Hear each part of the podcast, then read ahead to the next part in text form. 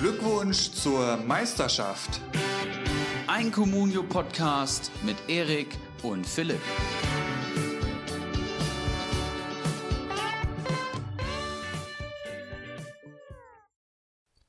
Moin moin und hallo, Folge 14 von Glückwunsch zur Meisterschaft.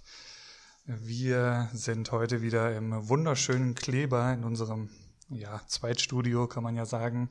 Ähm, es ist der fünfte Spieltag ins Land gegangen. Da gibt es natürlich wieder einiges zu besprechen hier.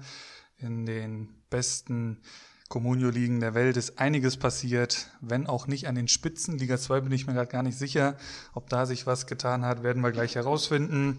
Wir, das sind äh, meine Wenigkeit Ulrich Hoeneß, der für viel Aufregung gesorgt hat unter der Woche und mein Partner und Kollege Ibrahimovic Eriksson. Wie geht's dir? Wie lief dein Spieltag? Moin, moin, Philipp. Schön, dass du wieder mich besucht hast heute. Mein Spieltag lief dürftig, muss man mal sagen. Ich glaube, ich habe 18 oder 19 Punkte geholt. Aber mir geht's sehr gut. War trotzdem ein schönes Bundesliga-Wochenende, vor allem aus Eintracht-Sicht. Ne? Mit dem 2-2 gegen Dortmund war ich doch schon sehr zufrieden. War ein schönes Fußballspielchen. Und ich bin auch schon sehr gespannt auf den sechsten Spieltag. Und es gibt viel zu besprechen. Das hast du ja gerade schon gesagt. Ich würde sagen, wir starten direkt rein in den Bundesligaspieltag, der ja ähm, ein Montagsspiel hatte. Das kommt zum Schluss. Aber wir hatten ja auch ein super spannendes Freitagsspiel. Der FC Schalke 04 gegen Mainz 05. Ich merke schon, ähm, europäischen Wettbewerb willst du nicht nochmal kurz ansprechen nach dem Donnerstagabend oder äh, übergehen wir das jetzt einfach hier? Ja, da gibt's gar nicht viel zu sagen. Arsenal war die bessere Mannschaft und äh, ich habe mich kurzfristig noch gefreut. Guck mal, da spielen zwei äh, 18-Jährige neben Aubameyang, was eine B11. Ja. Und äh, hat aber wohl seine Berechtigung, dass sie da gespielt haben. Die waren ziemlich gute Jungs und ja. Frankfurt muss die Tore machen. Gerade im letzten Drittel sieht's momentan einfach nicht so gut aus bei uns. Ähm, hat mir gegen Dortmund schon besser gefallen und ja. Hast ja recht. Ähm, machen wir weiter mit der Bundesliga, was Comunio relevant ist. Es ging am Freitag los mit Schalke gegen Mainz. Das gewann Schalke 2 zu 1 durch ein Tor in der 89. Äh, von Harit, der schon wieder genetzt hat. Wie hast du das Spiel gesehen? Ich habe das Spiel äh, gar nicht gesehen, hatte Fußballtraining, habe das Ganze praktisch am Live-Ticker verfolgt und mir danach ähm, die Zusammenfassung nochmal reingezogen. Besonders auffällig hier äh, Boetius bei Mainz mit minus drei Punkten, den ich natürlich in meinem Kader habe, den ich sehr schätze, der äh, ja eigentlich jede gefährliche Aktion bei Mainz einleitet und der von Schalke komplett kaltgestellt wurde. Also da wurde tatsächlich das Mittelfeld um äh, McKenny, Serda, und Mascarell auf ihn angesetzt und äh, da stand ständig jemand auf den Füßen. Und Boetius ist jetzt eh nicht so der physische Spieler, der braucht auch Platz für seine Aktionen und die standen ihm ständig auf den Füßen. Er hat kaum Zweikämpfe gewonnen und das macht ihn zum schlechtesten Mainzer. So ist mein Spieltag also gestartet. Und dann hatte ich noch John Joe Kenny auf der anderen Seite mit drei Punkten. Ja, ansonsten Schalke, dritter Sieg in Folge. Das ist schon ziemlich beeindruckend, muss ich sagen. Serda zehn Punkte, Arid zehn Punkte, die stechen da auf Schalker Seite hinaus. Ähm, Sané sieben Punkte, auch stark. Der Abwehrchef da hinten drin und auf Mainzer Seite der eingewechselte Unisivo, der dann auch getroffen hat. In der 71. eingewechselt, in der 74. hat er das 1-1 gemacht. Acht Punkte, auch solide. Und ich würde sagen, schauen wir uns den Samstag an. Sehr gerne. Und da haben ja deine Bayern so richtig aufgedreht. Von dem Samstag habe ich auch persönlich nichts gesehen. Ich war äh, unterwegs auf den Straßen Deutschlands mit dem White Shark und mit Krugbräu. Grüße. Grüße. Ähm, war eine sehr starke Samstagstour, aber wir konnten keine Bundesliga gucken und haben das Ganze natürlich nur auf dem Ticker verfolgt. Und äh, München hat zur Oktoberfestzeit angefangen, wieder groß aufzuspielen und hat Köln da so richtig zerlegt, oder? Ja, zerlegt. Natürlich, äh, das Ergebnis lässt jetzt darauf schließen. Es gab so eine Phase in der ersten Halbzeit, äh, die wir auch schon in den letzten Spielen gesehen haben, wo das Ganze hätte kippen können, wenn Köln ein bisschen mutiger gespielt hätte. Aber ähm, die Lebensversicherung Lewandowski hat dann auch schnell in der zweiten Halbzeit auf 2-0 erhöht. Dann haben sich die Kölner durch die rote Karte von Esibue, der minus 13 Punkte holt in dem Spiel, Ähm, der, da haben sie sich selber ins Bein geschossen, aber das Spiel dann entschieden. Und dann war das ein schöner Wiesenauftakt am Samstag in München. Schönstes Wetter. Ähm, ich glaube, die Kölner sind danach auch noch aufs Oktoberfest. Äh, weiß nicht, wie da dann die Laune war. Aber äh, ich denke mal, als Aufsteiger kann man wohl mal 4-0 in München verlieren. Ähm, hervorzuheben ist da natürlich wie immer Lewandowski, der 16 Punkte holt mit zwei Toren. Perisic holt 10 Punkte. Ähm, Coutinho holt 15 Punkte. Kimmich 10 Punkte. Also auf Bayern-Seite ist da einiges gegangen. Gesamtpunkte auf Bayern-Seite 81. Einer hat äh, Minuspunkte geholt und das ist Cuisance. Schöne Grüße Oha. in die Richtung. Und auf Kölner Seite ist eigentlich nur Cordoba erwähnenswert, der vier Punkte geholt hat. Aber war es denn so dominant? Weil du gerade sagtest, 4-0. Ja, ich, ich habe es tatsächlich äh, auch nicht live gucken können. Ich habe am Samstag ganz oldschool die gute alte Sportschau geguckt im ersten. Kenne ich gar nicht sowas. Ähm, aber wie man, was man so aus den Highlights heraushören konnte, ist halt, dass da eigentlich alles im Griff war, nur dann halt, ich sag mal, 20. bis 40. gab es dann so eine Phase, wo dann wieder so ein bisschen Larifari drin war, aber ähm, ist ja alles gut gegangen. Wenn der Gegner jetzt ein anderer gewesen wäre, hätte das vielleicht anders ausgesehen, aber so dann letztendlich ein ungefährdeter Heimsieg. Und sag mir noch mal bitte, warum hat Thiago da nicht gespielt? Ja, das ist eine gute Frage, ehrlich gesagt. Ich denke mal, äh, auf Neudeutsch heißt das ja Belastungssteuerung. Ähm, der hat eigentlich jetzt die letzten zwei Spiele gar nicht mehr so schlecht gespielt, wie er in die Saison gekommen ist. Ähm, jetzt äh, in, in der Länderspielpause schon starke Spiele äh, für Spanien äh, gehabt. Dann in der Champions League hat er auch äh, Note 9, Komma irgendwas gehabt. Also der war eigentlich gar nicht so schlecht unterwegs. Jetzt haben Tolisso und Kimmich da auf der Position den Vorrang bekommen. Aber äh, ich halte an dem Mann fest, auch wenn er jetzt, glaube ich, erst bei acht Punkten steht nach fünf Spieltagen. Das ist natürlich für das Geld, was ich für den bezahlt habe und was auch noch wert ist, dürftig. Aber ähm, ich bin da nach wie vor ganz ruhig und halte an dem Mann fest.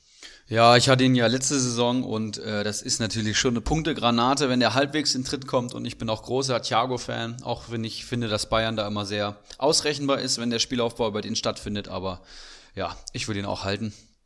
Und das nächste Spiel wäre dann Bayer Leverkusen gegen Union Berlin auf unserer Liste. Äh, 2 zu 0 ist es ausgegangen.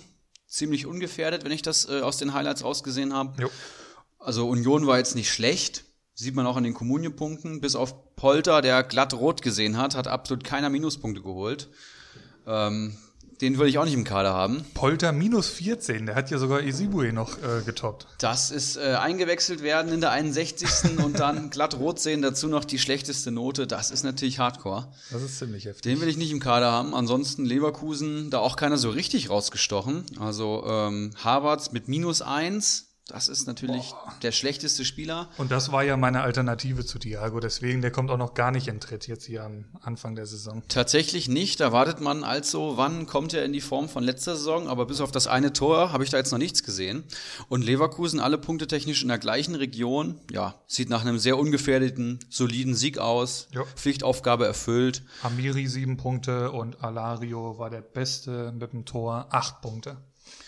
Ja, und dann weiter in der Konferenz. Hertha BSC gegen den SC Paderborn. Die Hertha kann ihren ersten Dreier einfahren. Ähm, Jovic hört anscheinend den Podcast und hat sich gedacht, äh, zweimal Verlierer der Woche vom Ibras Eriksson, das kann nicht sein, da müssen wir was machen und hat sich dann mal ein Herz äh, genommen. Ja, und schlagen Paderborn im eigenen Stadion. Äh, die Art und Weise ist natürlich fragwürdig. Mit Ach und Krach wohl, ja. Genau, und die haben sich wohl nach dem 1-0 nur hinten reingestellt, was gegen den Aufsteiger Paderborn ja auf der einen Seite irgendwie clever ist, weil Paderborn ja das so eine Verteidigung von Hertha nicht ohne weiteres knacken kann, wenn die am eigenen 16er mauert unter zwei enge Ketten stehen. Auf der anderen Seite finde ich es irgendwie auch traurig, sich im eigenen Stadion da so hinten reinstellen zu müssen. Ähm, mit dem Personal vor allem, ne? Und das Image graue Maus, das konnte auch noch nicht abgelegt werden. Also Du hast es angesprochen, sich hinten reinstellen gegen den Aufsteiger. Ich weiß nicht, ob das jetzt unbedingt der Fußballstil ist, der dann das Stadion füllt. Ist eine pragmatische Entscheidung wohl gewesen und im Endeffekt geben die drei Punkte recht, aber äh, definitiv nichts für den neutralen Zuschauer. War wohl ein ziemlicher Grottenkick.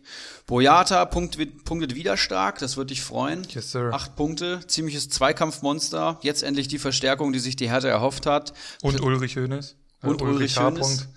Der dadurch jetzt auch weiter in der Tabelle nach oben krabbelt. Da kommen wir später noch dazu. Plattenhardt holt die acht Punkte. Der scheint jetzt wieder in den Tritt zu kommen. Nach der ja, schwachen letzten Saison kann man mal sagen.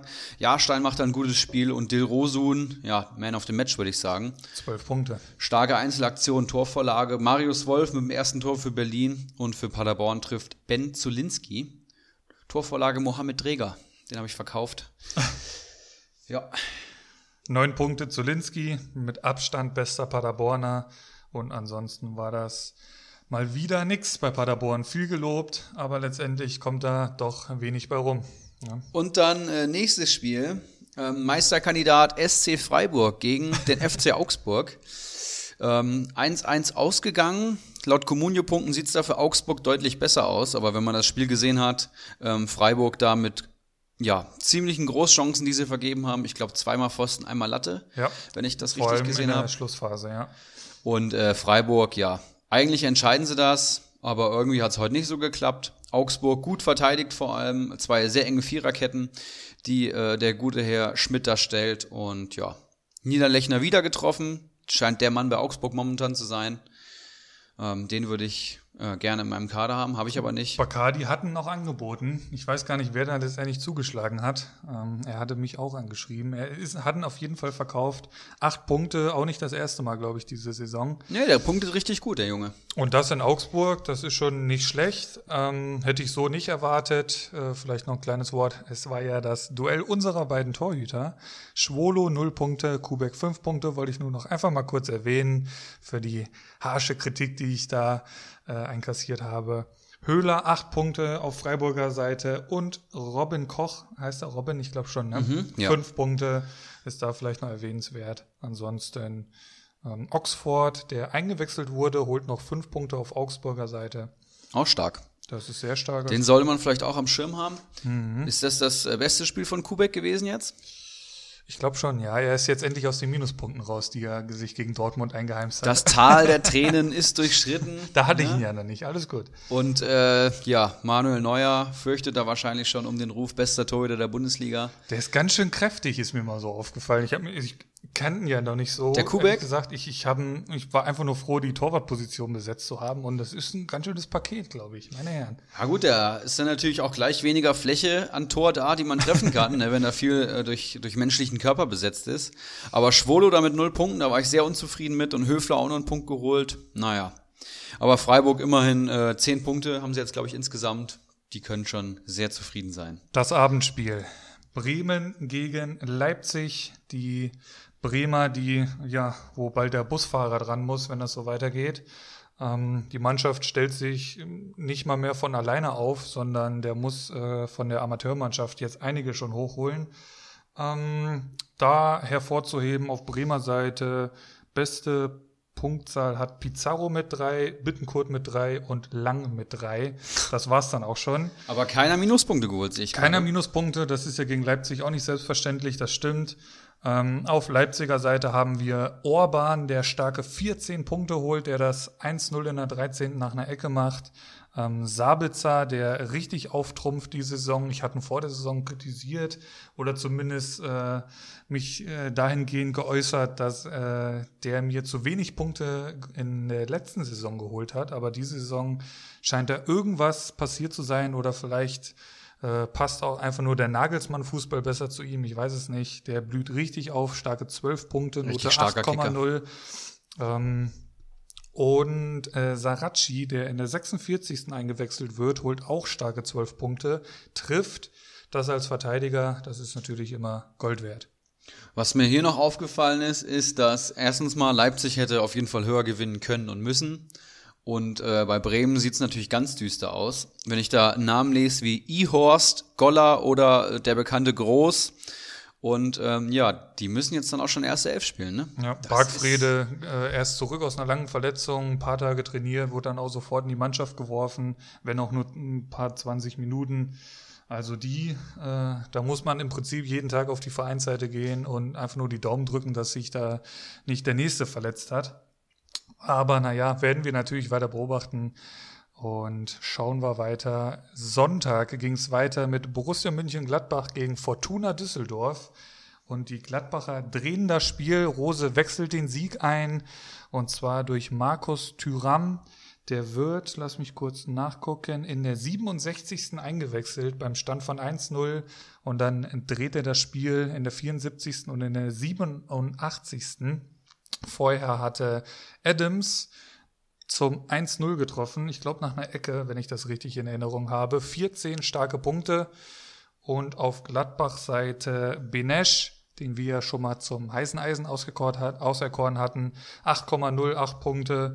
Neuhaus, mein äh, Neuhaus 5 Punkte, bin ich auch mit zufrieden. Und Tyram mit zwei Toren 15 Punkte. Ja, und wer hier auch noch richtig stark punktet, und das ähm, beschreibt vielleicht das Spiel auch immer ganz gut, Sechs Steffen holt mal wieder neun Punkte. Stimmt, ja. Das ist momentan der punktstärkste Torhüter. Und er hat ja auch zwei Tore gefangen und hat trotzdem neun Punkte geholt. Da will ich gar nicht wissen, wie viel äh, Torschüsse der dann auch im Endeffekt gehalten hat. Ja. Also das war wohl ein äh, Einbahnstraßenspiel und Gladbach hat die Tore nicht gemacht bis zu Tyram ja, geht dann glücklich 1-0 in Führung, aber ich glaube, das Endergebnis geht hier vollkommen in Ordnung. Laszlo Benesch, den hat der White Shark natürlich im Kader und äh, ist da sehr stolz auf den Mann. Sechs Steffen hat er auch, oder? Hat er auch im Kader, das war sein Spiel, da hat er richtig äh, gut gepunktet. Wir werden auch äh, später sehen, dass er auch einen sehr guten Spieltag insgesamt hatte. Aber ja.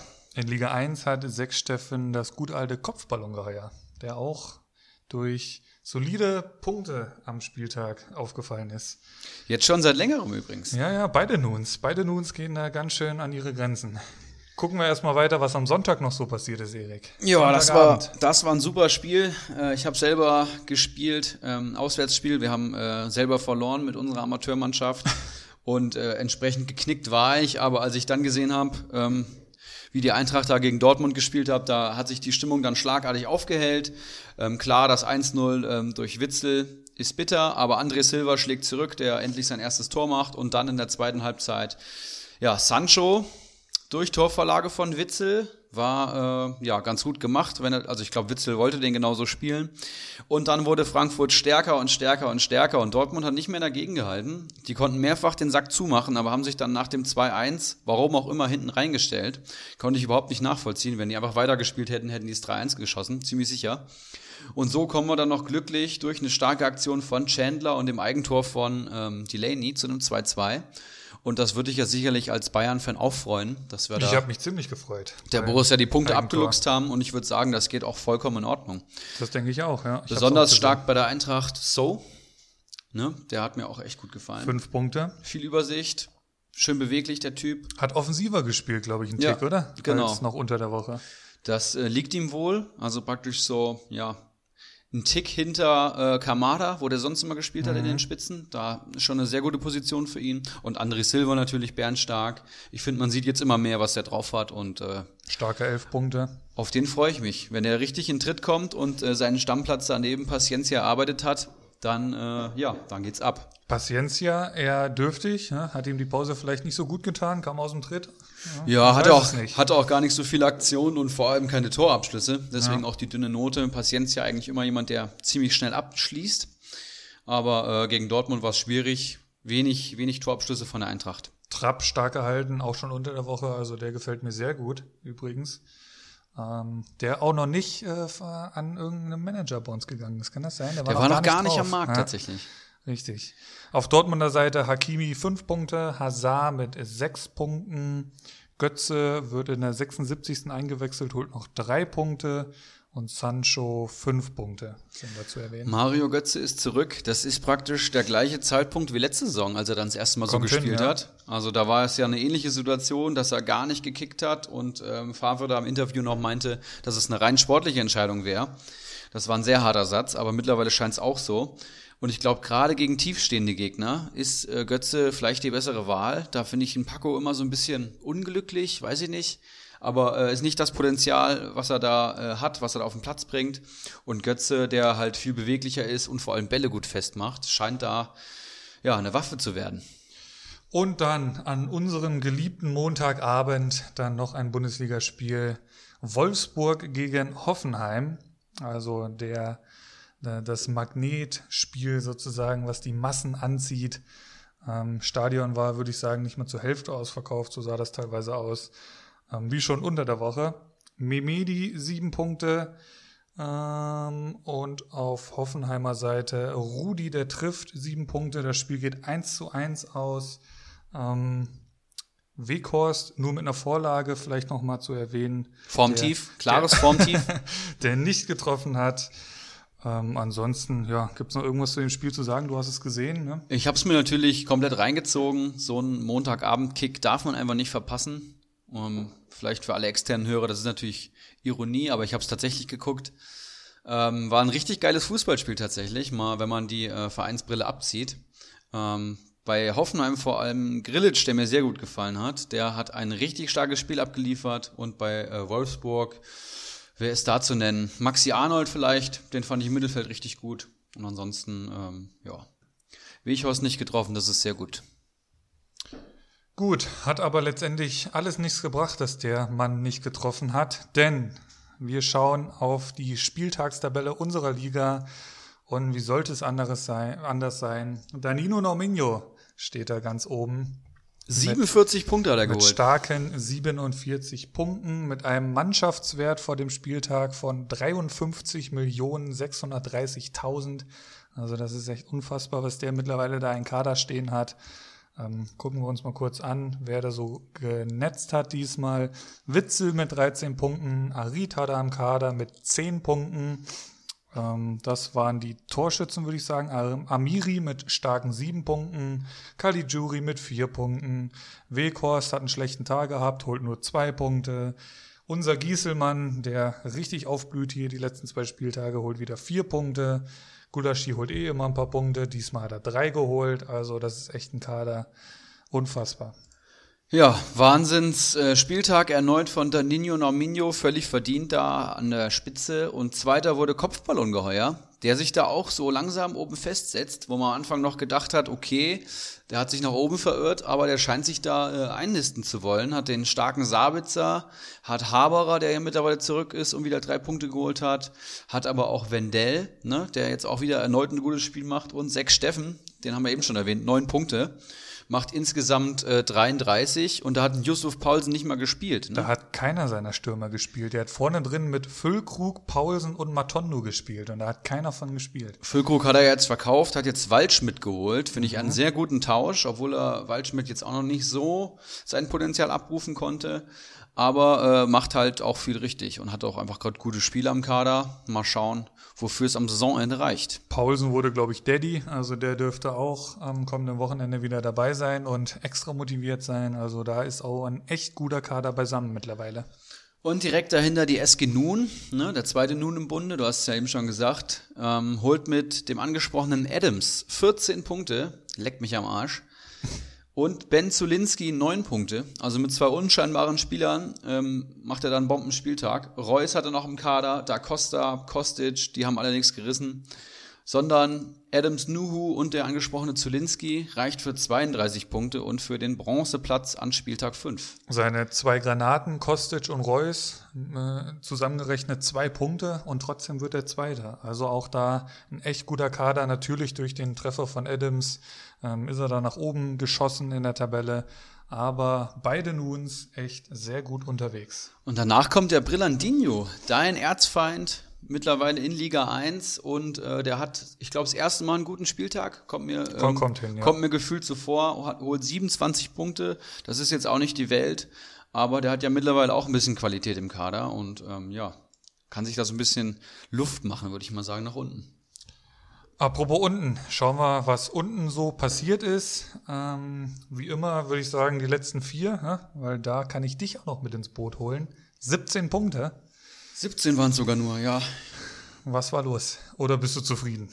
Zufrieden kann man natürlich damit nicht sein. Meine Richtlinie letzte Saison war immer äh, 30 Punkte im Schnitt pro Spieltag. Die peile ich eigentlich okay. immer an. So, das ist so meine Marke, ab der ich zufrieden bin.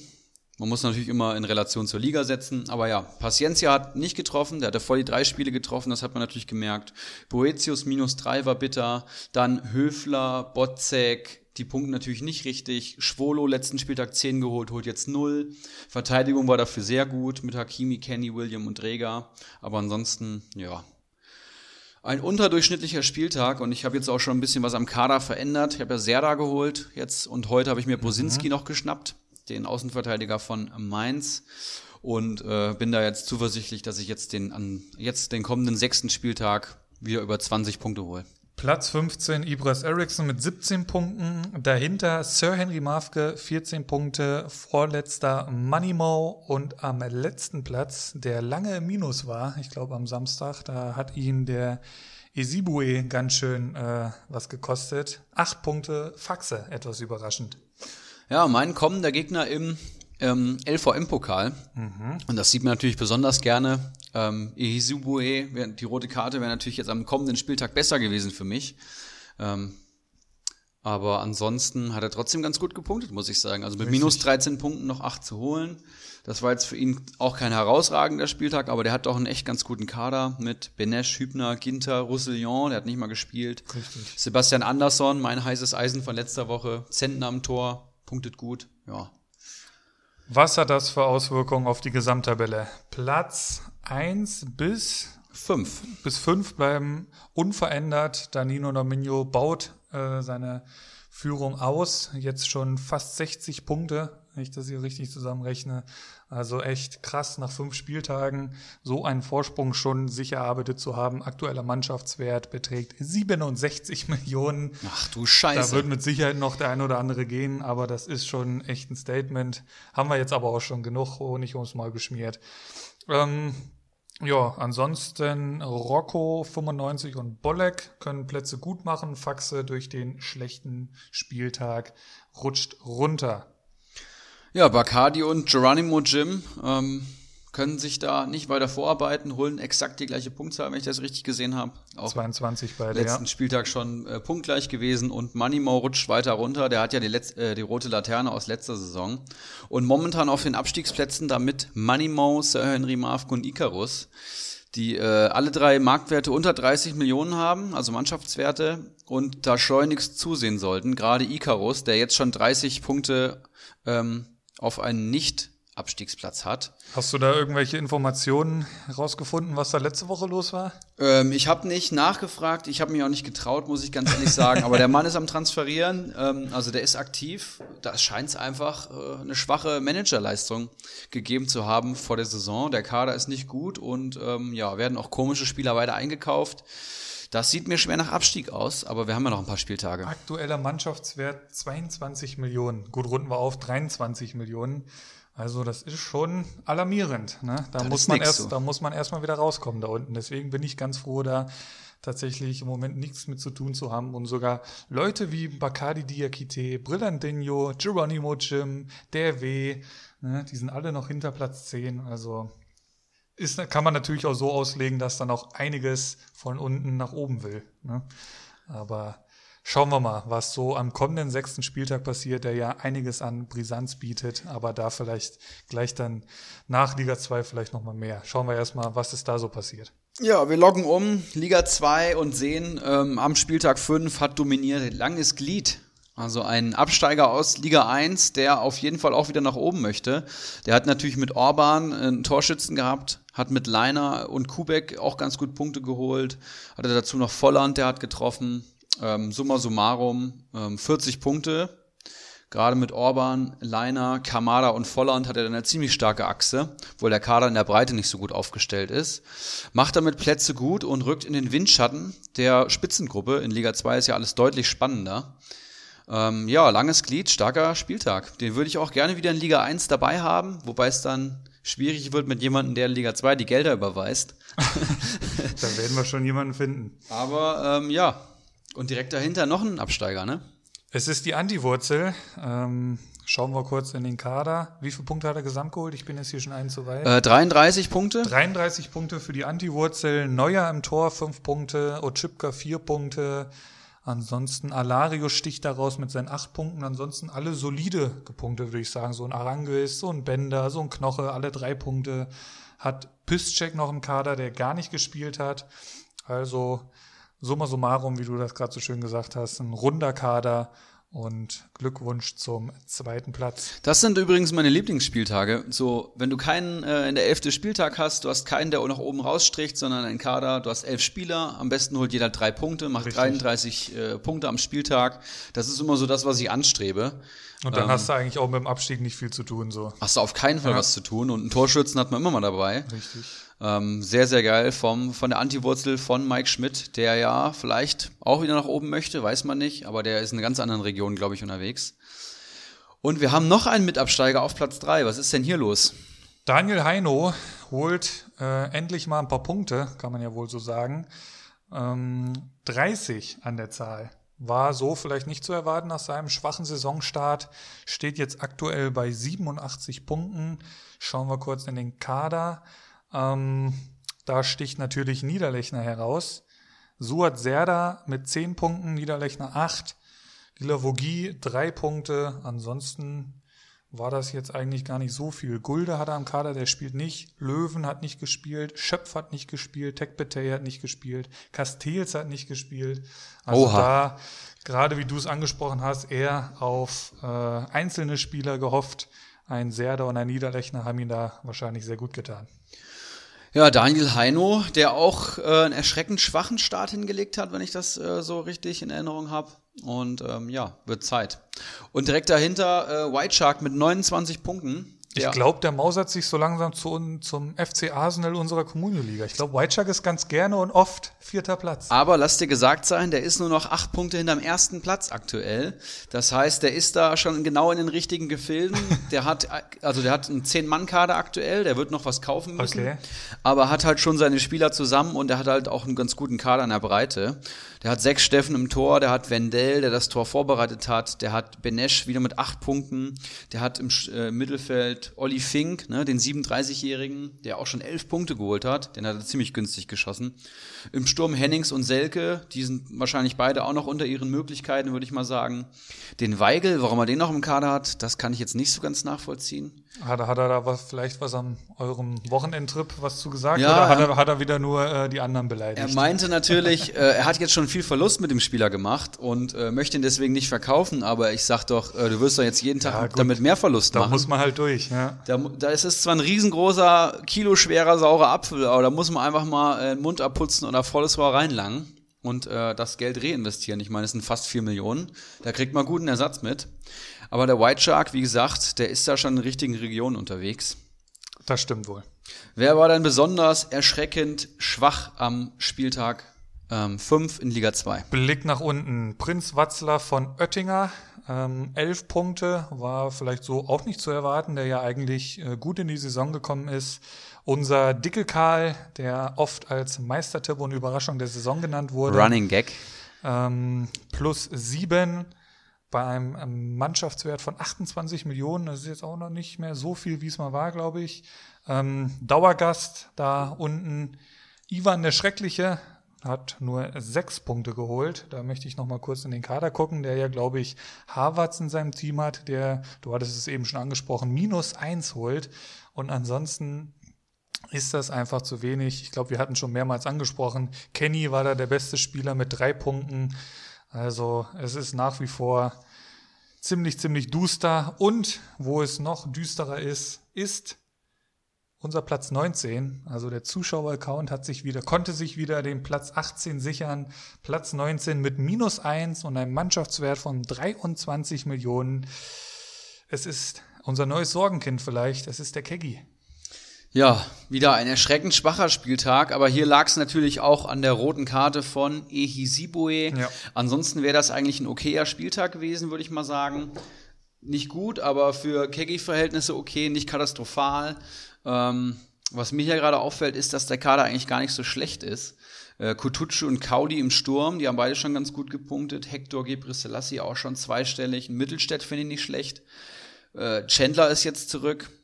Also so schlecht Wird ist der doch oft eingewechselt, Chandler, ne? Tatsächlich, ja. Ja. Hat ja jetzt ein, eine der entscheidenden Aktionen gehabt äh, gegen Dortmund.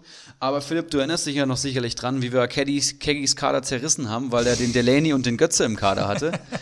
und jetzt überleg dir mal, was Delaney und Götze gerade so machen beim BVB. Ja, Das ist halt ein typischer Fall von, ähm, innerhalb von einem Spiel müssen Spieler einfach immer neu betrachtet werden. Und Delaney hat mit äh, sehr guten Leistungen jetzt den ähm, Platz wieder ins Team gefunden. Haben wir auch als Mentalitätsspieler angekündigt. so, solides Eigentor geschossen. Ne? Aber er ist- wurde mehr oder weniger angeschossen. Gegen Barcelona war der überragend und davor. Da, davon kann sich der Keggy wenig kaufen. Wir hatten es bei Faxe halt eben schon angesprochen. Äh, er hatten ja auch den Isibui im Kader. Er konnte es noch äh, besser auffangen, hatte acht Punkte, glaube ich, geholt. Mhm. Keggy konnte das dann äh, nicht mehr auffangen und dementsprechend minus eins. Wir werden das natürlich weiter beobachten. Was hat das für Auswirkungen auf die Gesamttabelle? Ja, Kali Kalmund rutscht auf die 2 in den Windschatten von Wakahara. Wakahara, der einen eher dürftigen Spieltag hatte, aber ich finde in Liga 2 wurde allgemein sehr schlecht gepunktet. Ähm, ja, Wacker auf 1, Kali Kalmund auf 2, White Shark auf der 3, alles sehr eng. Acht Punkte dahinter, Prinz Watzlaw, der ein bisschen abrutscht. Und dahinter postiert sich Langes Glied. Also wir haben jetzt hier so eine gute Fünfergruppe. Da hat noch von mir der White Shark als neues FC Arsenal äh, beschimpft und jetzt sehe ich hier, sichert er sich den Platz drei. Also Glückwunsch da in die Richtung, ins äh, schöne Reggerode und äh, weiter so. Es wird schwer, den Watzlaw auf Abstand zu halten, könnte ich mir vorstellen. Ja, Anti-Wurzel und langes Glied mit den Spieltagen machen sie natürlich Boden gut auf Olaf Melberg und Mr. Chancentod. Äh, Sebeltar rutscht ein bisschen ab. Dickel Karl rutscht weiter in den Keller und Keggy ist Vorletzter. El Tumor, der sich da zumindest einen kleinen Vorsprung verschaffen kann. Aber gerade die letzten vier, ähm, die machen mir Bauchschmerzen. Dickel Karl mit 79, El Tumor 67, Keggy 60 Punkte und dann weit abgeschlagen. Ivan, der Schreckliche, mit 38 Punkten. Der aus Liga 1 kommt, mit jahrelanger Kommunio-Erfahrung. Das sind äh, vier Stunden, vier Nettostunden am Sonntag für äh, Danilo Norminho, diese 38 Punkte. die holt er mit einem C. Also das ist hart und das wird eine ganz schwere Saison, vor allem wenn ich die Mannschaftswerte da unten angucke. 29, 25, 23, 29. Oh, oh, oh. Dickel Karl, der da sicherlich noch die besten Chancen hat, aber El Tumor, Kegi und Ivan, ich würde sagen, schaut euch schon mal um, wo man ähm, eine vernünftige Area für eine gute Grillfeier äh, herbekommt. Das wird, das wird kritisch. Dicke Karl fällt mir jetzt gerade so ein, äh, habe ich heute mal geguckt, was der De Guzman so wert ist, den er immer noch hat. Oh, ähm, ich glaube, fatal. er ist, ist ja aufgefallen dadurch, dass er irgendwie fünf, über fünf Millionen, fünf, ja. über fünf Millionen für den Mann bezahlt hat. Und wenn man jetzt aktuell sich den Wert anguckt, 870.000. Und da muss ich ja sagen, da war mein Philipp-Transfer ja noch richtig gut dagegen. ne? Ja, und er hat eben den Absprung nicht geschafft. Ne? Das, was der White Shark jetzt mit dem Weigel machen müsste, also ihn mit Verlust verkaufen und den sauren Apfel beißen, das hat Dickel Karl nicht übers Herz gebracht und muss jetzt eben entsprechend Lehrgeld zahlen. Aber ich habe, äh, ich meine, heute oder gestern gesehen, dass der angeschlagen war. Kann das sein? Weißt du da mehr als Frankfurter? Oder ist Ja, der schon, ist aber der schon schon. so weit weg von der Startelf? Aber äh, angeschlagen schon zehn Jahre, so wie er spielt. Kleiner Scherz, letzte Saison war er ganz gut. Aber äh, nee, weiß ich nicht, habe ich keine Information zu und ähm, ist auch der letzte Spieler, den ich mir angucke im Frankfurter Kader. Krass. Ja, Jonathan de Guzman. Aber ähm, wir gehen in unsere beliebten Kategorien, würde ich sagen. Ähm, und fangen an mit den Gewinnern der Woche. Und äh, bevor du loslegst, ah, ich habe die Zahl der Woche vergessen, ne? Ich, ich würde sagen, wir steigen mit der Zahl der Woche Du ein, hast natürlich vollkommen recht. weil das äh, heute bei mir fließend übergehen wird. Oh, da bin ich gespannt. Ähm, es ist die 9,8. Die Zahl der Woche 9,8. Der eine oder andere mag jetzt schon wissen, äh, was jetzt kommt, wer jetzt kommt. Es ist natürlich Felipe Coutinho, der sich spätestens an diesem Spieltag in mein Herz gespielt hat. Ähm, unfassbar, dieser Typ. Also der hat ähm, die Note 9,8 gegen Köln geholt. Ein Tor, eine Vorlage. Und da habe ich die Vorlage, den rausgeholten Elfmeter noch nicht mal mit einberechnet. Ähm, den Freistoß hat er noch an den Pfosten gesetzt, hat selber mehrere Torschüsse gehabt, hat auch einige Torschüsse vorbereitet, sieben an der Zahl. Der ist zweikampfstark, der ist unglaublich umtriebig, läuft extrem viel, ist am ganzen Platz zu finden, der ist unglaublich passsicher, hat eine brutale Technik, ist feilschnell, mannschaftsdienlich. Also ihr merkt, ich komme da aus dem Schwärmen gar nicht mehr raus. Ähm, ich hatte dir geschrieben, und das ist auch ein Statement meinerseits, das ist der beste Fußballer, den die Bundesliga jemals hatte. Das sage ich jetzt nach, ich glaube, vier Einsätzen hat er jetzt gehabt für die Bayern. Unfassbar, dieser Typ. Und ich glaube, an dem werden wir noch viel, viel Spaß haben. Meine Zahl der Woche 9,8 und mein erster Gewinner der Woche Coutinho mit dieser Leistung. Ja, Coutinho bin ich großer Fan von. Ähm, bei Liverpool hat mir schon gut gefallen, bei Barca ja so semi und jetzt bei Bayern ähm, ja scheint jetzt gut drin zu sein und halt auch ein, einfach ein geiler Kicker, das muss man schon attestieren. Wow. Mein Problem ist halt, dass er 28 Millionen, 28,4 Millionen bei Comunio wert ist. Das finde ich immer noch äh, eine Menge. Ich weiß nicht, warum oder wie den so viele Menschen und Manager überhaupt halten können. Das macht ihn für den normalsterblichen Communio-Manager eigentlich unholbar. Dadurch, dass wir immer bei 40 Millionen genau. am Anfang der Saison an, an, anfangen, ist das unmöglich für uns. Man quasi. guckt halt so ein bisschen mit dem Fernrohr drauf und das ist ja bei uns in der Community eh immer so, dass die richtig äh, großen Fische eigentlich ja erst spät in der Saison gekauft werden. Also Lewandowski ist bei uns nicht vergeben, Sancho ist nicht vergeben, Coutinho ist nicht vergeben, Paco ist nicht vergeben. Ja. Ne, das ist ja bei uns so ein bisschen die Krux, weil wenn du die holst, ähm, dann wird es schwierig, nach ganz oben zu kommen. Aber Coutinho auf jeden Fall ein richtig nicer Kicker. Und äh, dein Gewinner der Woche. Ich habe einen anderen Gewinner der Woche. Das ist nämlich ein Comunio-Manager unserer Ligen. Und das tut mir schon fast weh. Ähm, Danilo Nominho erneut diese Woche. Du hast eben gesagt, nicht zu viel Honig ums Maul spielen, äh, schmieren, aber gerade nach dem Spieltag ähm, kann man noch mal in die Vollen gehen. Äh, 67 Millionen Mannschaftswert. Der Mann hat jetzt über 200 Punkte am Konto. Das ist, für, das ist für die Qualität unserer Liga eigentlich eine Schelte und das ist eine Nackenklatsche, dass jemand nach fünf Spieltagen so, weit, so viel Abstand hat. Aber ähm, ja, man muss auch einfach sagen, dass da momentan ein Rädchen ins andere greift. Ja. Weghorst trifft mal nicht. Ähm, Gulaschi holt auch keine 10 Punkte und auf einmal äh, Witzel 13 Punkte, Arid er, sticht erneut, Amiri holt die 7 Punkte gegen Union Berlin, so ein bisschen unerwartet.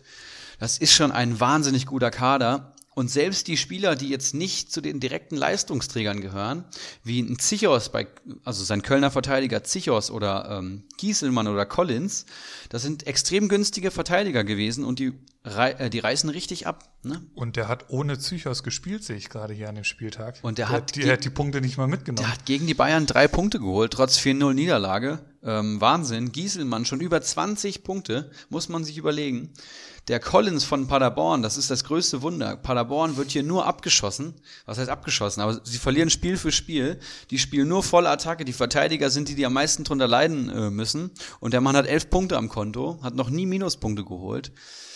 Also ähm, entweder sehr, sehr gut gearbeitet vor der Saison oder vielleicht ein bisschen Glück gehabt oder alles. Ein Mix aus allem, ich glaube auch. Aber ich möchte jetzt hier die These aufstellen, dass diesen Mann keiner mehr einholen wird. Wir haben jetzt zwar noch 29 Spieltage Zeit, aber ich sehe hier zu viel Qualität ähm, im Manager-Dasein, einen zu starken Kader, äh, da muss schon viel schief gehen, dass dir noch jemand ab einholen kann. Und ich sehe den Verfolger noch nicht, der das machen könnte. Also Glückwunsch zur Meisterschaft der Nino Naminho. Die Schale steht bei mir hier ähm, im Keller und die werde ich dir nächstes Jahr überreichen. Kommendes Wochenende ist ja äh, Kirmes in Kirchheim und mhm. vielleicht äh, könnte man ihn irgendwie so betrunken machen, dass wir eventuell mal ins Handy kommen. Das wäre der Hammer. Und irgendwas da machen. Also das, das kann ja nicht sein. Ist das schon mal vorgekommen, so ein Durchmarsch von Spieltag 1 an weg? Äh, ja, kann, also so jetzt nicht. Wir haben schon immer äh, Spieler gehabt, die einfach gut starten und dann mhm. ihren ersten Platz lange halten, aber so ein Start-Zielsieg wie dem, das haben wir noch nie gehabt. Nicht ja. ansatzweise, das ist der Wahnsinn. Ja. Also haltet die Augen offen nach dem Handy von Danino Norminho am kommenden Wochenende. Ich bitte, glaub, bitte. Ich glaube, das ist die letzte Chance, um da den Platz eins äh, zunichte zu machen. Mein zweiter Gewinner der Woche, auch ein Schalker aus Liga 2. Es ist Daniel Heino, ähm, der starke und vor allem wichtige 30 Punkte äh, geholt hat am Wochenende. Das war so nicht zu erwarten. Platz drei, wir hatten es eben schon besprochen, hinter Langes Glied und Antiwurzel. Ähm, Mannschaftswert vom Spieltag 23 Millionen und damit holt er 30 Punkte. Das finde ich richtig stark. Ist stark, ja. Kommt damit vorerst aus dem Tabellenkeller raus in Liga 2, ähm, wobei da nach wie vor alles noch sehr, sehr eng ist. Ähm, gestern hat er sich von Löwen und Schöpf getrennt. Die haben beide äh, nicht gespielt. Ich hatte es eben schon angesprochen. Ähm, ansonsten mit Niederlechner vorne drin ganz gut aufgestellt. Ähm, der Kader ist jetzt nichts, wo ich sage, yo, der wird um den Aufstieg mitspielen. Aber ähm, die 30 Punkte haben ihm auf jeden Fall sehr, sehr gut getan. Ähm, und ich, damit ist er mein zweiter Gewinner der Woche. Ich glaube, wir haben echt so viele Schalker in beiden Ligen. Ne? Wir loben hier Woche für Woche irgendeinen Schalker. Jetzt Und schon wieder zwei. Da passiert ja auch, äh, einfach viel Positives. Wenn man den Präsidentenskandal jetzt mehr oder weniger mal beiseite lässt, passiert da einfach viel Gutes im Moment. Ja, Der Trainer stimmt. scheint einzuschlagen, die spielen einen besseren Fußball, die hauen sich mehr rein, die malochen wieder, wie man da sagt. Hat man zumindest so das Gefühl von außen. Und ähm, wir werden das nach wie vor spannend weiter beobachten. Ja, und da, wo Licht ist, da ist auch Schatten. Wir haben natürlich auch wieder zwei Verlierer der Woche. Ich würde einfach mal anfangen. Hau rein. Ich habe ja eben schon mal so ein bisschen im Nebensatz äh, angeteasert. Mein Verlierer der Woche ist der SC Paderborn, der mittlerweile auf dem Boden der Tatsachen angekommen ist, auf dem letzten Tabellenplatz in der Fußball-Bundesliga. Sechs Tore geschossen, 14 gefangen, ein Unentschieden, vier Niederlagen. Ähm, mutiger Offensivfußball von Steffen Baumgart heißt er, glaube ich. Ja muss ich wirklich attestieren, aber Paderborn kann eben auch nur Attacke und ist damit schon sehr ausrechenbar. Äh, man hat es jetzt im Spiel gegen Berlin gesehen. Berlin wusste das, was kommen wird. Und eigentlich ist es halt sehr mutig, in so einem Kellerduell so spielen zu lassen. Aber es gibt halt auch keinen Plan B. Und die Hertha, die sich dann einfach trotz ihrer, äh, trotz des stärkeren Kaders hinten reinstellt, das reicht halt vollkommen gegen Paderborn. Und ähm, ja, zeigt so ein bisschen, wo die Reise hingeht.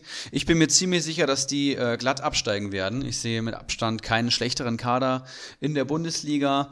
Und was mir bei Paderborn besonders äh, bitter aufstößt, ähm, sind die Tore, die sie fangen. Sie fangen nämlich, ähm, wenn man jetzt mal das Spiel von 90 Minuten in 15 Minuten Teile äh, einteilt. Sie fangen in jeder Phase des Spiels Tore. Sie haben Minimum zwei Tore in jeder in jedem ähm, Spielabschnitt bis jetzt gefangen. Das heißt, sie sind permanent anfällig. Das ist halt die offensive Spielweise. Gerade beim Spiel gegen Schalke hat man es nochmal gesehen. Die haben permanent äh, Großchancen, also aufs eigene Tor. Die Verteidigung ist absolut nicht Bundesliga-tauglich. Da fehlt Sebastian Schonlau äh, ja, händeringend. Der wird händeringend gesucht. Das ist nämlich der Stamminnenverteidiger aus Liga 2, der am besten war. Und der fehlt jetzt eben und äh, das sieht man. Dazu haben sie äh, vier Tore in, in, den ersten 15 Minuten geschossen. Das finde ich auch ganz interessant. Das heißt, die legen los wie die Feuerwehr und dann kommt nichts mehr. Das war äh, jetzt oft so. Und ich weiß auch nicht, ob Steffen Baumgart da jetzt noch was verändern wird. Kannst du mir da Willst du da Widerworte geben oder Nö, widersprechen? Es ist, es ist ja tatsächlich so, ähm, und das ist, wenn ist man schwierig. wenn man viele Experten da zu Paderborn hört, äh, wird da viel gelobt, aber ähm, es scheint so, als würde da wenig bei rumkommen mit der Spielweise in dieser Bundesliga. Ein Punkt jetzt nach fünf Spieltagen, das ist schon ziemlich äh, ja desaströs. Ist es nicht jetzt unbedingt. Ich bin mir nicht ganz sicher, wieso der ähm, Spielplan jetzt war in den ersten Spielen, gegen wen die da gespielt haben. Berlin war auf jeden Fall ein Gegner, wo was hätte gehen können. Ähm, hat nicht funktioniert, aber ähm, ich, ich sehe sie nicht so deutlich als Absteiger tatsächlich. Ähm, ich sehe der Union noch einen Ticken schwächer, aber die müssen halt jetzt langsam mal anfangen zu punkten. Ne? Ja, und äh, nächstes Spiel, ich will es euch nicht vorenthalten, spielen die gegen den FC Bayern München. Oh. Und das gerade an so einem entscheidenden, wichtigen äh, Spieltag für unsere Community. Ähm, ja, später mehr dazu. Mein Verlierer der Woche, hast du einen mitgebracht oder zwei? Verlierer der Woche? Ja. Äh, einen. Okay. Nur den SC Paderborn. Ich bringe dann auch nur einen mit.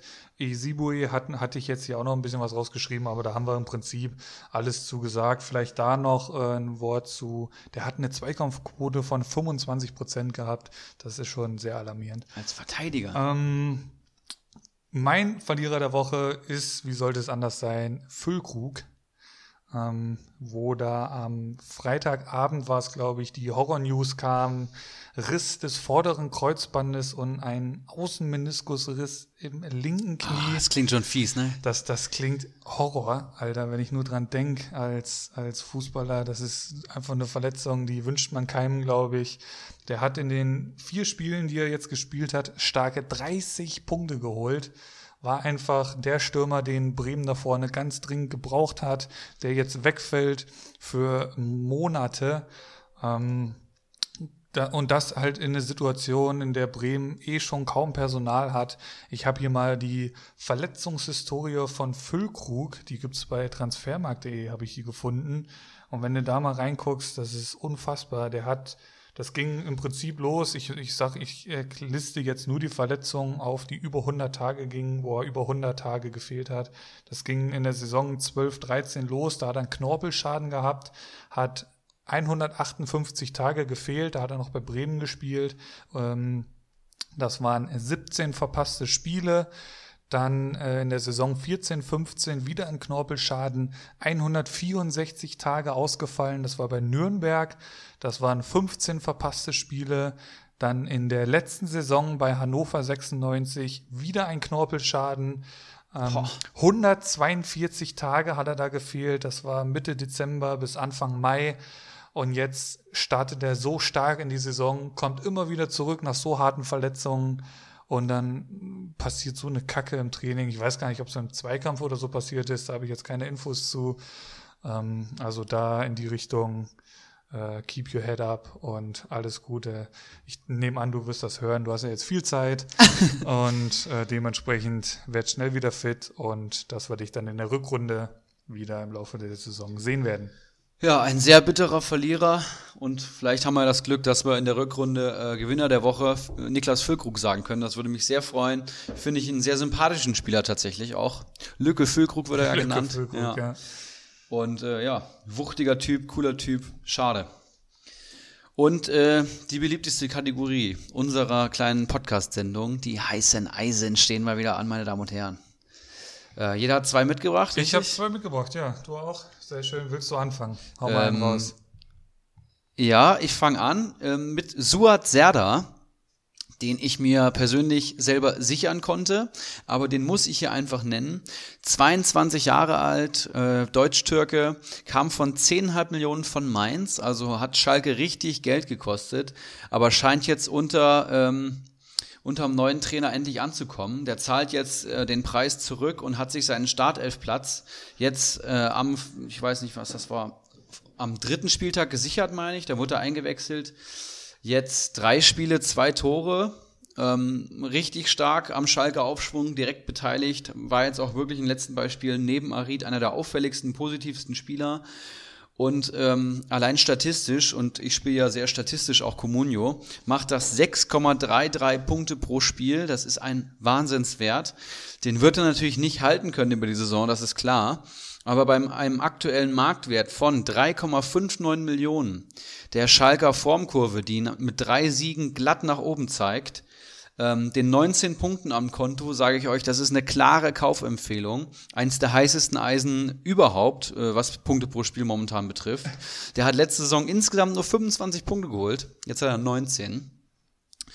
Ich würde sagen, kaufen, kaufen, kaufen. Ähm, er war 2,6 wert. Ich habe ihn mir für 3,5 gesichert und das ist er jetzt schon wert. Also jetzt ist er schon 3,6 wert nach drei Tagen.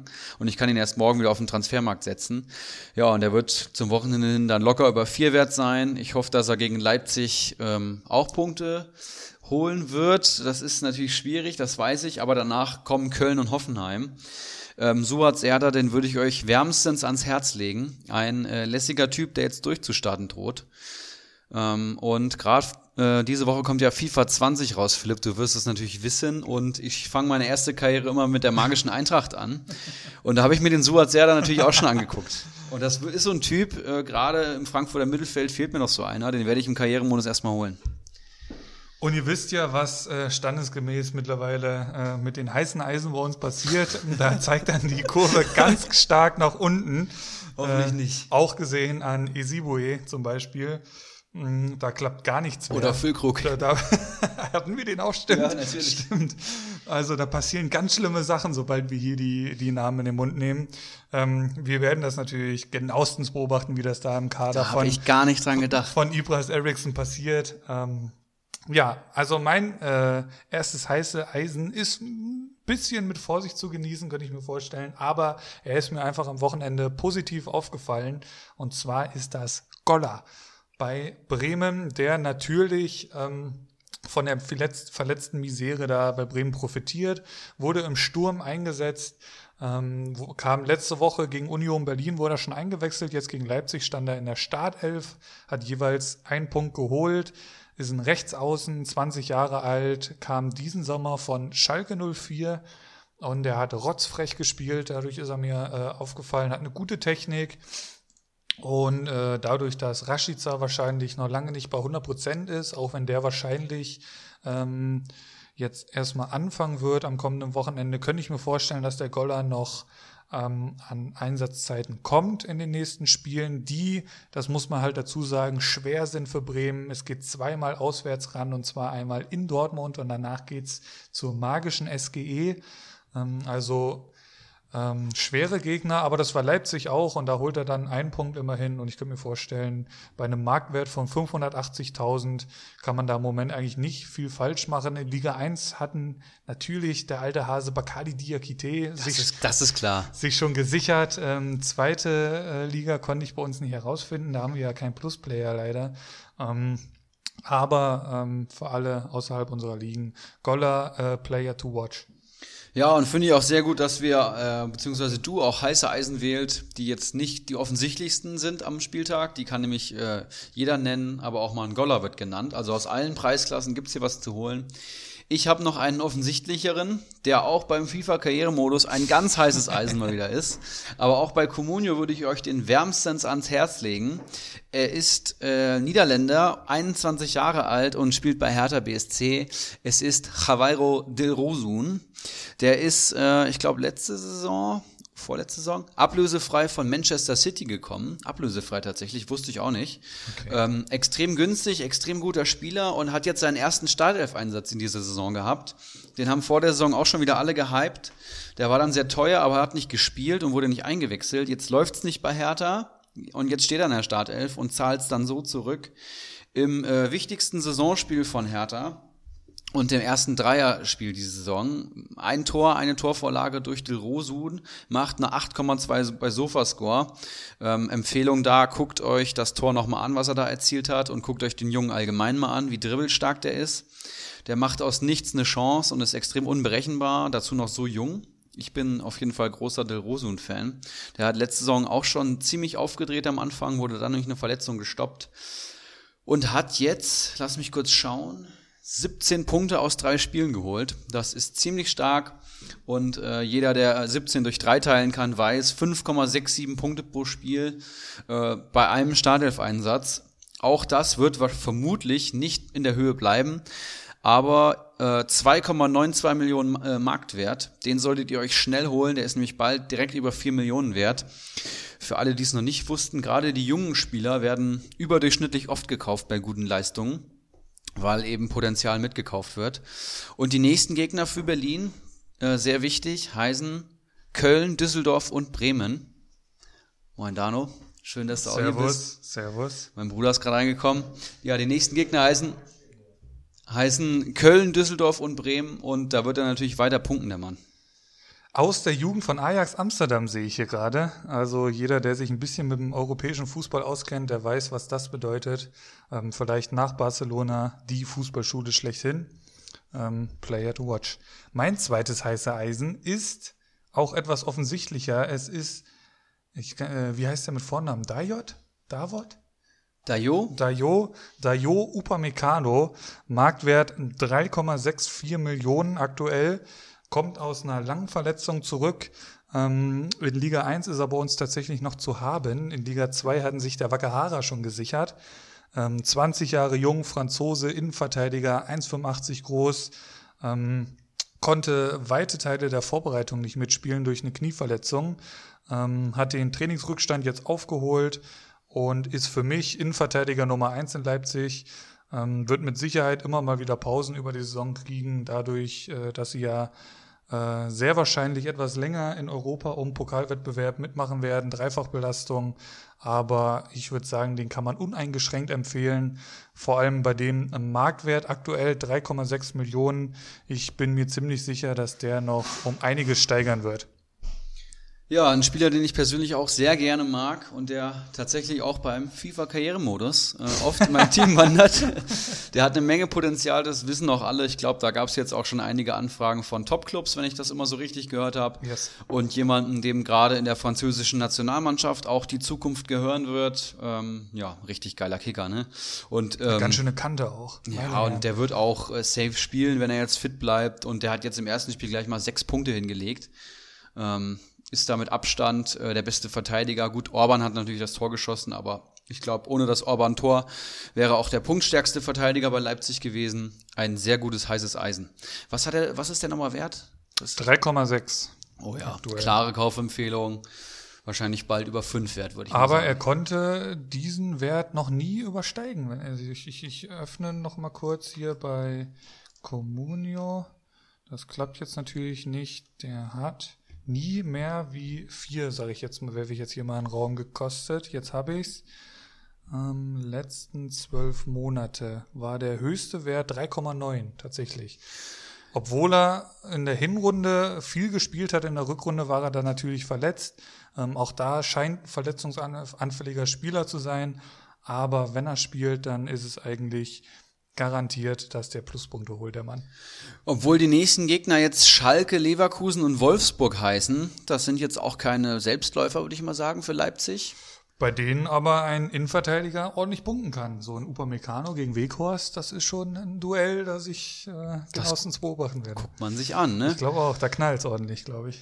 Ja, spannend, aber ähm, den würde ich mir auch gerne holen. Ist der bei uns schon vergeben? Nein, Okay, dann weiß ich ja, haben. was auf meine Watchlist hier nach der Folge geschrieben wird. Sehr, sehr geiler Kicker. Wusste gar nicht, dass den keiner hat. Der Deiser hatte den mal, ne? ja, richtig. Naja, richtig. Genau. Gut, Leipziger kauft man sich eigentlich nicht, aber ihr wisst, wie das ist. Ähm, da bricht man auch mal seine eigenen Regeln. Und für euch jetzt noch äh, der Tipp der Woche nach vier extrem heißen Eisen. Mein Tipp der Woche sind ähm, Einwechslungen beobachten. Das klingt jetzt erstmal ziemlich platt, aber lasst es euch mal auf der Zunge zergehen. Einwechslungen beobachten, ähm, was meint der Typ damit? Ja, bei Comunio ist es ja so, dass man zwar immer erstmal elf Spieler pro Spiel aufstellt, aber es werden ja immer welche eingewechselt. Ne? Das ist einfach ein sehr wichtiges taktisches Mittel von Trainern, um dem Spiel nochmal einen Impuls zu geben, um Frische ins Spiel zu bringen. Und das zeigt auch immer ganz gut, wo Spieler in einem Kader stehen. Wenn man Spieler hat, die nicht eingewechselt werden über zwei, drei Spiele, dann kann man den ziemlich sicher abschreiben aus dem 11er Kader, beziehungsweise aus dem 13er, 14er, 15er Kader. Dann sieht's schlecht für den guten Herrn aus. Aber es gibt auch Spiele, die werden jedes Spiel zum Beispiel eingewechselt. Die lohnen sich äh, bei Comunio mittlerweile schon sehr. Du wirst mir von Kutucu da wahrscheinlich ein Lied singen. So ist es. Und es gibt auch Spieler, die ähm, eben nur aktuell der 12. und 13. Mann sind, die sie aber auf jeden Fall empfehlen wollen. Das heißt, die geben dann auch richtig Gas. Und man sieht vor allem Namen, die sich in den Kader reingespielt haben. Also wenn man mal ähm, die Bundesliga-Tabellen ähm, durchgeht bei den Einwechslungen, also bei comstats.de kann man das sehr gut sehen und sieht, wer da immer eingewechselt wird. Der sieht auch immer so ein bisschen das Standing. So ein Akia Gogia bei Union Berlin wird jetzt immer eingewechselt. Jetzt wurde er schon in der 46. eingewechselt. Der scheint nah an der ersten Elf dran zu sein. Den hatte ich letzte Woche schon mal gelobt. Ein äh, Mitchell Weiser wurde wieder eingewechselt. Der scheint dran zu sein. Aber auch bei Berlin finde ich es ganz spannend. Ein Darida, der jetzt die ganze Zeit in der Startelf war, rückt jetzt mal auf die Bank auf einmal, wird eingewechselt in der 46. holt minus zwei. Ja, da wird er wahrscheinlich weiter eingewechselt. Das ist einfach immer interessant zu sehen, ähm, wer, welcher Spieler da demnächst reinstoßen könnte, gerade bei einer Verletzung oder so oder bei einer Rotation, wenn du Europa League spielst. Und genauso interessant ist das eben auch bei Europa League Spielen. Da hat zum Beispiel jetzt bei Wolfsburg Mbabu auf einmal rechts angefangen in dem Europa League Spiel.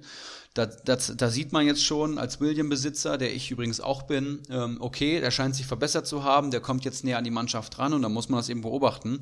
Und an den Zeitpunkten, wo er eingewechselt wird und zu welchem Stand, ähm, sieht man da eben auch, was er für ein Standing in der Mannschaft hat. Machst du das regelmäßig nach Bundesligaspieltagen? Das wäre jetzt meine Frage gewesen. Du hast da eine Übersicht oder was? Oder Genau. oder ach so, okay, du hast du öffnest die einzelnen Spieltage sozusagen. Genau, also bei okay. stats.communio.de, falls ihr die Seite nicht kennt, Genau, könnt die ihr ja die einzelnen, einzelnen Spiele anklicken und da seht ihr ähm, perfekt aufgelistet, wer wurde in welchem Spiel eingewechselt und wie viele Punkte hat er geholt. Und das ist sehr interessant. Du hast ja eben zum Beispiel schon mal gesagt, Reese Oxford bei Augsburg springt mir sofort ins Auge, hat äh, 45 Minuten gespielt, hat fünf Punkte geholt, ziemlich starker Wert und er scheint wohl ja nah dran zu sein. Und deswegen wäre das jetzt so ein Spieler, den würde ich mir erstmal holen. So ein Pizarro fällt einem da natürlich sofort ein, der immer mal wieder kommt und dann gerne auch noch mal ein paar Punkte mitnimmt. Kutucu, hast es angesprochen, mit dem bin ich auch sehr zufrieden. 16 Punkte geholt und ich glaube noch nicht einmal Startelf gespielt. Ähm, ja, sehr geiler Tipp, finde ich. Also, ja, das ist, ist äh, vielleicht ein bisschen bisschen platt, aber man muss das so ein bisschen lernen, das zu lesen. Dann kann man Richtig. nämlich immer ganz gut gucken, welche ähm, 10, 15, 18 Mann in so einem Kader rumwabern und welchen Stellenwert die einfach haben. Ne? Wir werden ja generell jetzt hier nicht äh, jede Woche irgendwelche Tipps raushauen, die euer Comunio-Spiel völlig von Grund auf verändern werden können. Ähm, wir haben ja auch noch ein paar Wochen und Spieltage vor uns. Da müssen Gott sei wir uns Dank. ja auch noch ein bisschen was überlegen. Aber ich finde, äh, sehr, sehr guter Tipp. Habt die Einwechslung im Blick und Comstats ist eher einfach eine Seite, die man ähm, sich durchaus mal anschauen sollte. Da fällt mir gerade noch auf, Adamian bei Hoffenheim wurde zum Beispiel jetzt auch eingewechselt. Der äh, hat es vorher gar nicht so oft den Kader geschafft, aber scheint jetzt nach auch drei Punkten ein Kandidat zu sein. Also vielleicht auch kaufen. Checkt die Einwechslung. Gut. Ein kleiner Ausblick noch auf die Fußballwoche, was so ansteht. Ja, sehr gerne. Ja. Wir können ja erstmal die Bundesligaspiele kurz äh, durchgehen und dann. Ist ja tatsächlich heute der erste fußballfreie Tag seit langer Zeit. Ja? Ähm, stimmt, sonst war stimmt, ja Champions League europäisch und gestern war sogar noch was. Also heute ähm, hat sich dann angeboten. Macht man dann natürlich am fußballfreien Tag einen Fußball-Podcast. ähm, es geht am Freitag weiter mit der magischen SGE in Berlin bei Union zu Gast. Ja, und da hoffe ich natürlich, dass Paciencia da groß auftrumpft und da äh, ein Tor schießt. Ähm, Im, wie heißt das Stadion noch gleich? Mir fehlt gerade Alte Försterei. Genau, in der, äh, ja, in der alten Försterei und äh, da die drei Punkte mit nach Frankfurt nimmt. Samstag geht es weiter mit Leipzig gegen Schalke 04. Das ist schon fast aktuell ein Topspiel. Leipzig natürlich klar favorisiert, aber ich glaube, das wird nicht so eindeutig, wie alle denken. Der erste Härtetest dann so wirklich für eine Schalker Mannschaft, die im Moment gut drauf ist. Da bin ich sehr gespannt auf das Spiel. Ja. Bin ich wirklich sehr gespannt. Und dann geht es weiter mit Hoffenheim-Gladbach. Das auch spannend werden könnte. Da äh, vermute ich direkt mal viele Tore. Ich weiß nicht, ist ein Bauchgefühl. Gladbach ist auch einfach noch nicht so im Tritt, auch wenn sie jetzt 2-1 das Ding gedreht haben. Auch, das ja, hätte auch, auch, ganz anders ausgehen können. Unter der Woche eine Katastrophenleistung, nach Jahren wieder europäisch dabei. Und dann kriegst du zu Hause 4-0 die Ficht äh, gegen Wolfsberger, AC oder wie heißen sie? Mhm. Meine Herren. Also das, äh, die eigenen Fans fangen da an zu pfeifen und gehen in der 60. Minute. Also das ist schon alarmierend, wenn man da mal nach Frankfurt guckt, wie die das angehen und dann ähm, fängt Mönchengladbach da mit einer 0 zu 4 Heimniederlage an. Echt heftig. Und Hoffenheim ist auch noch nicht das Hoffenheim, hatten wir ja letzte Woche schon angesprochen, was es mal war. Ja, da hast du vollkommen recht. Ich finde, Gladbach ähm, ist da wirklich noch in der Umbruchsphase. Dafür holen sie schon relativ gute Ergebnisse, aber das kann auch mal schnell in die andere Richtung schlagen, ja. wenn sich da ein, zwei Spieler verletzen. Es geht weiter mit Mainz gegen Wolfsburg. Ähm, Mainz ist, glaube ich, vorletzte aktuell, wenn ich das richtig gesehen ja, habe. Ja. Wolfsburg, äh, ja, hat auch schon viele Unentschieden gespielt, aber ich denke, da sind sie doch Favorit. Auch Mainz daheim eigentlich ganz ja. gut. Könnte auch spannend werden. Danach geht es weiter Augsburg äh, gegen Leverkusen. Da ist Leverkusen sicherlich ganz klarer Favorit. Obwohl Augsburg mit dem konterstarken Martin Schmidt da vielleicht auch wieder Nadelstiche setzen könnte. Da, da könnte einiges gehen tatsächlich. Ich habe da halt ein wenig äh, Sorgen um meinen Torhüter, Kubek. Ähm, es, geht ja, es geht ja auch um einiges äh, am sechsten Spieltag. Der LVM-Pokal steht ins Haus. Der kommt gleich nochmal. Ähm, und da, puh, also generell, wenn ich hier so den Spielplan angucke, könnte da einiges schiefgehen. Äh, kommentieren wir gleich nochmal. Äh, Samstag dann das letzte Spiel um 15.30 Uhr ist äh, Paderborn empfängt meine Bayern. Da erhoffe ich mir natürlich einen ganz klaren Pflichtsieg und äh, gerne auch mit ein bisschen Glanz und Glamour von Coutinho. Ja, also Paderborn, da sicherlich ganz schlechte Karten, da Punkte zu holen. Und ähm, Samstagabend Borussia Dortmund gegen Werder Bremen. Und da vermute ich auch direkt viel, viele Tore. Ich weiß nicht, ob das an den Mannschaften liegt oder an meinem Bauchgefühl, aber ich denke, das gebeutelte Bremen, die ja trotzdem irgendwie ganz gerne offensiv Fußball spielen gegen Borussia Dortmund bei vor 80.000, das könnte eine richtige Schlappe werden für Bremen. Oder ein unterhaltsames Fußballspiel. Genau, da, gerade bei Dortmund, da kann ja tatsächlich alles passieren jetzt äh, am kommenden stimmt, Wochenende. Ja. Die, können, die, die können wütend sein und die irgendwie 5-0 nach Hause schicken. Äh, es kann aber auch ein ganz enges 1-1 werden oder sogar ein Sieg für Bremen, äh, wie auch immer. Ähm, so ein Pizarro, der ist da immer von Tor gut. Ich erinnere mich da an ein ziemlich geiles Pokalduell äh, letzte Saison. Oh ja, ähm, das war stark. Also ja. da ist alles möglich. Ähm, Sonntag dann Düsseldorf-Freiburg um 15.30 Uhr und um 18 Uhr Köln gegen Berlin. Ja, am Sonntag dann vier weniger interessante Partien, die aber sehr ausgeglichen sind, wie, wie ich finde. Also ja, da wird es verdammt schwierig zu prognostizieren, wer die Dinger gewinnt. Für Köln und Berlin wichtiges Spiel. Köln hat jetzt das Definitiv, schwere ja. Auftaktprogramm hinter sich, mehr oder weniger. Die müssen jetzt, für die geht die Saison jetzt los, mehr oder weniger da gegen die Berliner. Ähm, wird spannend. Ja, und du hast ja, wir haben es ja schon mehrfach gesagt, der LVM-Pokal steht an für unsere Communities, ähm, für alle externen Zuhörer.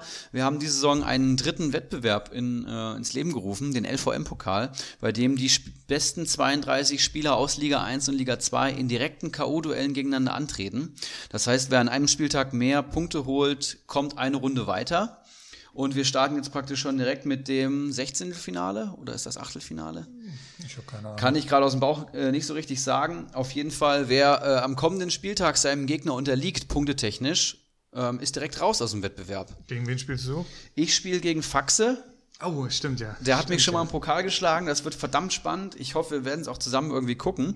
Und ich würde hier gerne nochmal die Partien ähm, vorlesen, weil wir haben ja auch wirklich viele Duelle Liga 1 versus Liga 2. Das ist eben das Neue an dem Wettbewerb, dass beide Ligen da äh, Chancen gleich behandelt werden. Hau raus. Das wird richtig spannend. Eskinun gegen Kalitos, der W gegen Bacardi, sehr spannend. Brillandinho Rixelsberger, Ibrahimovic Eriksson gegen Faxe. Havanna gegen Langes Glied wird auch, auch spannend. Spiel, ja. Auf jeden Fall. Flutschfinger gegen Daniel Heino. Bolleck gegen Dickelkarl. Das wird auch. Das ist auch gar ja, nicht so klar, wie man denkt vielleicht. Finde ne? ich auch. Und gerade wenn es um ein Spiel geht, du hast auf einmal einen Torschützen, siehe Eskinun. Ivan der Schreckliche gegen Geronimo Jim. Ist, ist das ein Freilos für Geronimo Jim? Man weiß es nicht. Vermutlich, ne? vermutlich. Ja, Sebeltar gegen die Antiwurzel. Ja, das ist sehr spannend. White Shark gegen Krugbräu finde ich auch super interessant. Ich hoffe, die gucken Samstag zusammen. Icarus gegen Prinz Václav. Kopfballungeheuer gegen Manimo. Kawasaki Frontale äh, kann uns alle stolz machen gegen der Nino Norminho. Das wäre mal was. Ne? Der Kawasaki Frontale war jetzt zweimal, äh, zweimal letzte Woche im Fußballtraining. Da haben wir natürlich äh, extrem gefachsimmelt über diese Pokalpartie. Und er kann der große Held werden dieser Comunio-Saison, in der er Danino Norminho in der ersten Runde aus dem Wettbewerb wirft. Das wäre natürlich der Hammer. Olaf Melbock gegen Rocco 95. Äh, Mr. Chancentod gegen dich, Ulrich H. Wie stehst du da? Er hat keinen guten Spieltag jetzt gehabt, ist auch nicht so gut in die Saison gestartet. Also ich erhoffe mir da tatsächlich endlich mal einen Pokalsieg, nachdem es jetzt im äh, normalen Pokalwettbewerb in Liga 1 noch gar nicht so funktioniert hat.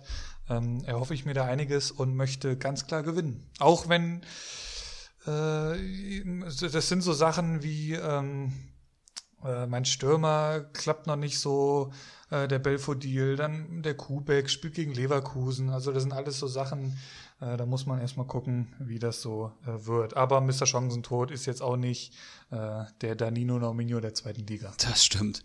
Und letzte Partie, Wakahara gegen Sir Henry Mafke. Das scheint wohl auch eindeutig von der Ausgangslage.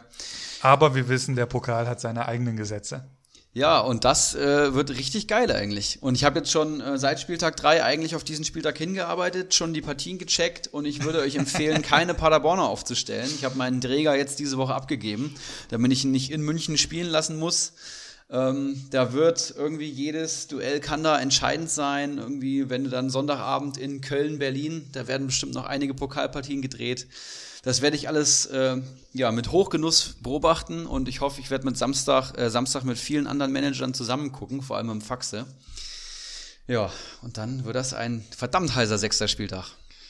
So ist es. Ich würde sagen, wir haben's. Du musst ins Fußballtraining. Ne? Jawohl. Äh, ein bisschen was äh, für die für den Körper tun. Ähm, nach dem schwachen Wochenende vom Mattenbacher SV. Grüße da in die Richtung. Ich sage immer, äh, starker Körper, äh, starker Geist im starken Körper. Ne? Nur so ist man ein guter Communio-Manager. die physische Komponente, physische Fitness, um da die richtigen Transfers einzutüten, ist auch enorm wichtig. Ist, ist enorm wichtig, absolut. Gut, da will ich dich nicht weiter aufhalten. Äh, wir schließen für diese Woche, hören uns nächste Woche dann wahrscheinlich wieder am Montagabend, gehe ich jetzt einfach mal von aus. Jawohl. Weil, äh, mit Mon Gast, mit Gast. Mit Gast tatsächlich. Äh, lassen wir jetzt noch mal ein bisschen geheim, wer das ist. Ähm, wir kennen ihn alle, ist auch geballte Kompetenz. Definitiv, das wird stark. Und äh, freuen wir uns drauf. In diesem Sinne, bis nächste Woche. Ciao, ciao. Ciao, ciao. Einen Handkuss den Damen und einen schönen guten Abend den Herren und der Jugend. In diesem Sinne, es war mir eine Ehre für Sie zu arbeiten. Ich, machen Sie es gut. Schönen Abend noch.